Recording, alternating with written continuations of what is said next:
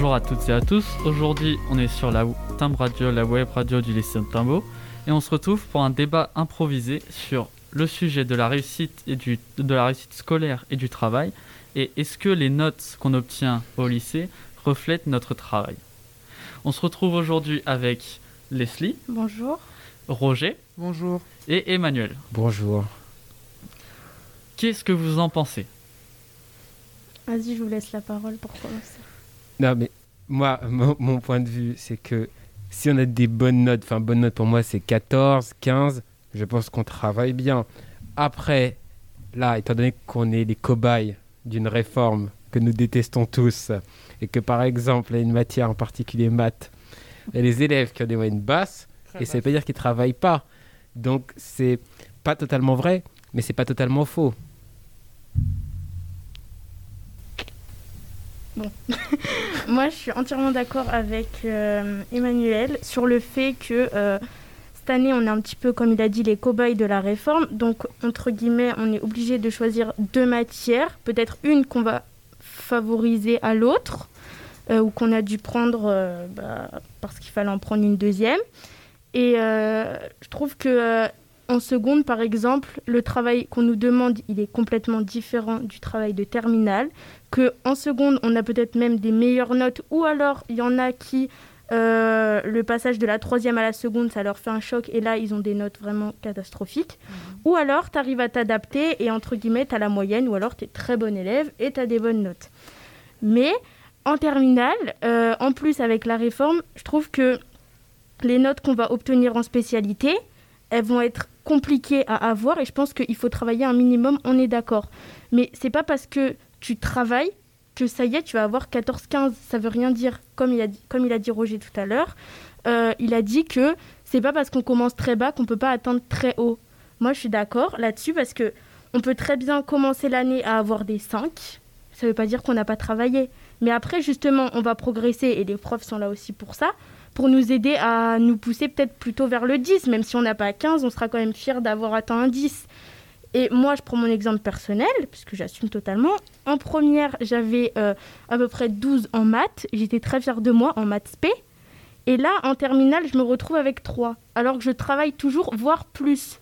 C'est juste que le programme, il est peut-être plus compliqué. On nous demande plus de choses. On a une épreuve qui est COEF 16 en mars. Donc forcément, la pression plus le travail qu'on fournit, euh, forcément, bah, ça joue peut-être aussi sur nos notes. Bon, je sens qu'on m'attaque un peu là. Quand Clairement. Mon idée, c'est que dans la très grande majorité des cas, dans allez, plus de 90% des cas, les personnes avec une note très basse vont être ceux qui travaillent le moins. Pas dans ton cas, parce que c'est une exception. Mais si je prends. Non, je suis pas une exception. je suis désolée. Mais tu sais pas, C'est quoi ça? Mais c'est pas l'exception, non, elle, elle a raison. Mais C'est pas la l'exception parce qu'il y en a plein des gens comme moi. Mais, Mais on n'en entend peut-être pas assez parler, mais je te dis qu'il y en a plein. Eh ben, par exemple, dans ma classe P maths, qui est la même que toi pratiquement, je prends l'exemple, ceux qui ont les pires notes, à part une personne que je connaisse, c'est sûrement 10, allez, environ 10 élèves qui ne travaillent pas, qui n'ont pas envie de travailler. Parce que c'est pas qu'ils s'en foutent, mais ils ont Mais pas c'est envie. parce qu'ils sont ils ont découragés, mettre- peut-être. C'est pas parce qu'ils n'ont pas envie de travailler. C'est peut-être parce qu'ils sont découragés, justement. Parce que les notes qu'on obtient là, je suis désolée, mais ils, notent quand même compliqué, les profs, cette année. Hein. Pas le mien en tout cas. Voilà. Mais toi, c'est l'exception alors. Mais moi, je te dis que moi, dans mon cas, personnellement, mon prof, il note, il note plutôt dur. Donc, ça veut pas dire que tu travailles pas, c'est juste parce que tu es démotivé. C'est comme en philo, c'est la même chose. Tu commences peut-être très bas et tu peux atteindre très haut. Parce que c'est nouveau, parce que on te demande un travail que tu n'as jamais fait avant. Bah, c'est comme là le passage de la première à la terminale. Moi, j'allais euh, euh, sur le sujet de, euh, par exemple, sur ces élèves qui ne travaillent plus. C'est vraiment des élèves qui sont très, très, très, très découragés. Avec le stress, la peur. Et qu'est-ce que je peux rajouter? Bah, À ces élèves qui nous écoutent, parce qu'ils nous écoutent, bah, de ne pas baisser les bras, de continuer et de persévérer. Après aussi, il faut prendre en compte, il y a un élément que vous n'avez pas pris en compte, c'est aussi qu'il y a eu un confinement Yes. euh, pendant plusieurs mois et que ça a peut-être découragé certains élèves. Et Ou pas alors avoir... des élèves qui n'ont pas eu assez d'acquis.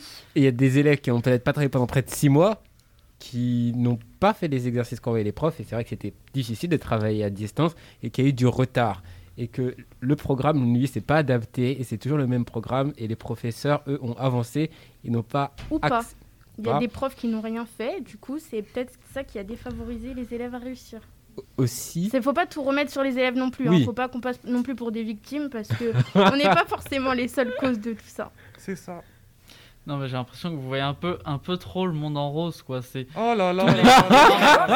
Il a dit la phrase qu'il fallait pas dire. quand même. Non, mais franchement, faut pas, faut pas dire que tout le monde bosse. Faut se rendre Non, compte on qu'il y est en a d'accord. plein qui ne bossent pas on du est tout. d'accord. Oui, Il y en le- a qui bossent Le pas. fait de ne pas avoir travaillé de- pendant le confinement, c'est aussi de leur faute. C'est Mais est-ce que en Quand- partie. c'est aussi pendant plusieurs jours, pendant plusieurs semaines, plusieurs mois, c'est toujours la même chose, c'est toujours la même routine, et que tu vois personne à part tes parents et ta soeur, même si tu les aimes bien quand même, c'est un peu chiant quand même, faut dire les choses, et Ça que d'autres, t'en, avais un peu marre, t'as envie de voir d'autres personnes, et forcément t'as, t'avais plus le moral à avancer. Et quand le ministre a dit euh, les notes ne comptent plus, ah bah alors là, tout Bah, le monde a des- Mais c'est complètement aussi. ça.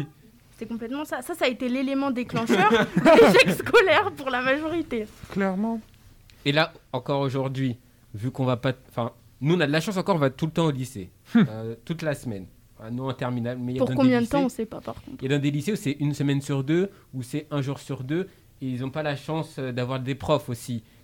Quand même, il y a des élèves dans le lycée qui ne s'en qui s'en rendent pas compte euh, que c'est plutôt un luxe pour l'instant. Non, mais par exemple, je sais que moi, ça m'aide beaucoup de venir au lycée tous les jours parce que si j'étais dans la situation, par exemple, des gens qui sont à Arpajon, qui font une semaine sur deux, qui n'ont pas forcément les cours à distance, ni avec un prof euh, en vidéo ou quoi, ils reçoivent juste le cours et après, c'est tu te débrouilles. Moi, je suis bien contente d'avoir mon prof, même s'il note euh, plutôt dur et que c'est compliqué. Je suis On quand même citera pas son prénom. je suis quand même contente d'aller à son cours et de me dire euh, ok bah là je peux lui poser des questions euh, là je peux demander des questions à mes camarades là je peux faire ci là je peux faire ça et c'est quand même motivant qu'on qu'on aille au lycée ça nous aide ça nous montre euh, pourquoi on y va si on a des objectifs. Après on n'en a peut-être pas. Mais euh, je trouve que là-dessus on a quand même de la chance. Après c'est sûr il y en a qui viennent pour travailler il y en a qui viennent pour pas travailler.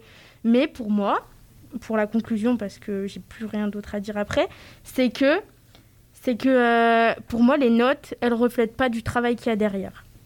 Elle ne reflète pas parce que, comme elle l'a dit, on est là pour apprendre, on est là pour découvrir. Et assez souvent, les choses que nous étudions, c'est des choses que nous découvrons euh, dans le présent. Et euh, on a tous besoin de, ce temps-là pour pouvoir apprendre.